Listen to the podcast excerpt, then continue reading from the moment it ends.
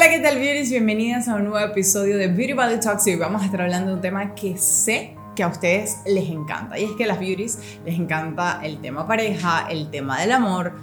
A nosotras las mujeres en general nos encanta este tema, pero hoy particularmente vamos a hablar del amor al que todas debemos apuntar y ese es el amor sano. Así es.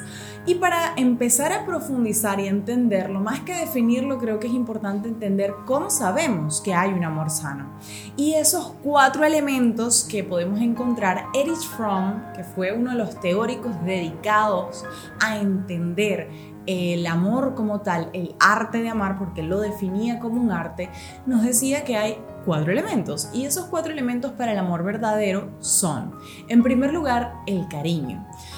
Para amar a alguien debemos sentir afecto por esa persona y por supuesto tener la disposición de cuidar a nuestro ser amado. Imagínate a una mascota que tienes, tu perrito. Si lo amas y lo cuidas, eh, le vas a manifestar, digamos que este cariño a través de tenerle su comidita, su lugar para dormir, eh, cumplir con, esas necesidades básicas que tiene. Es decir, vas a mostrar ese afecto en acciones cotidianas que van a hacer que ese ser se sienta amado. Lo mismo con la pareja me disculpan este ejemplo que hice, pero bueno, hay personas que aman a las mascotas tanto como a los seres humanos. En segundo lugar, la responsabilidad. Cuando estamos en una relación eh, y el amor es verdadero, hay una disposición a responder, a estar ahí para la otra persona, a cumplir con las necesidades físicas y psicológicas que esa persona tiene. Recordemos que cada ser humano es diferente y si yo conozco a mi pareja y entiendo que tiene unas necesidades, voy a tratar de cumplir con ellas. Por ejemplo, si yo sé que a mi pareja le gusta un mensaje de buenos días y buenas noches, yo hago un esfuerzo por responder a eso que para esa persona es importante. Es solo un ejemplo, pero creo que es importante que pensemos en qué medida estamos respondiendo a las necesidades de esta persona. O si para esta persona es importante su trabajo, eh, lo llevo a tiempo a que cumpla con sus asignaciones. Estoy ahí para esa persona cuando esa persona lo necesita. En tercera instancia, el elemento a considerar como amor verdadero también es el respeto. El respeto es fundamental. ¿Y qué implica respetar a alguien más? Aceptarla tal cual es. Para eso debemos conocer a esta persona y valorarla, pero sobre todo evitar esta tendencia que solemos tener de querer cambiar a nuestra pareja, porque respetar es aceptar tal cual se es. Y por último, pero no menos importante, el cuarto elemento es el conocimiento mutuo. ¿Y qué implica? Conocer a la otra persona y conocerte a ti.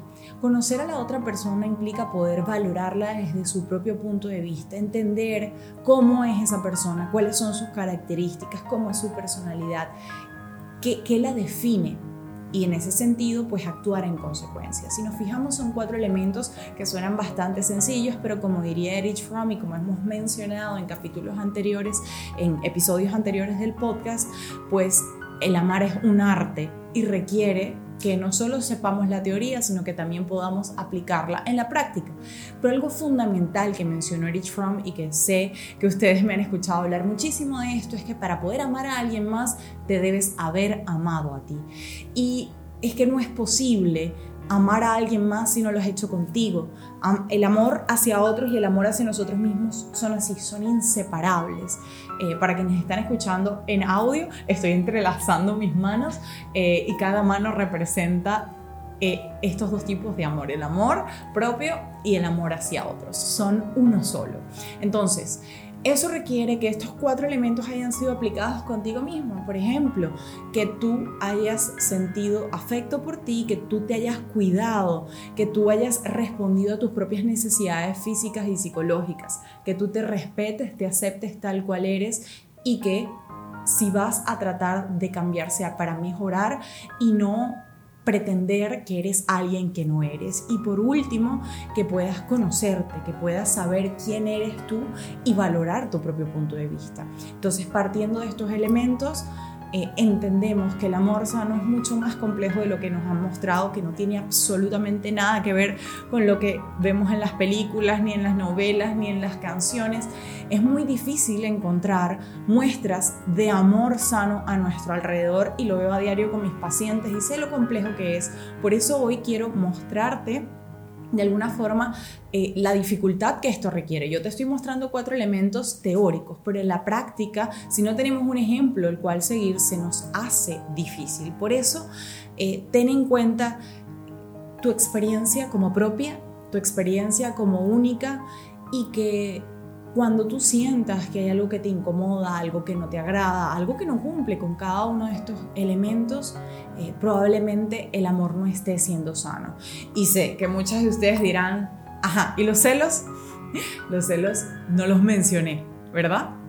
Es porque no forman parte de un amor sano. Así que ten en cuenta estos cuatro elementos, cariño, responsabilidad, respeto y conocimiento mutuo cuando quieras identificar si un amor es sano. Espero que este episodio haya sido de utilidad para ti y nos vemos en una próxima edición de Beauty Value Talks. Recuerda darle like, seguirnos, comentar si te gustó.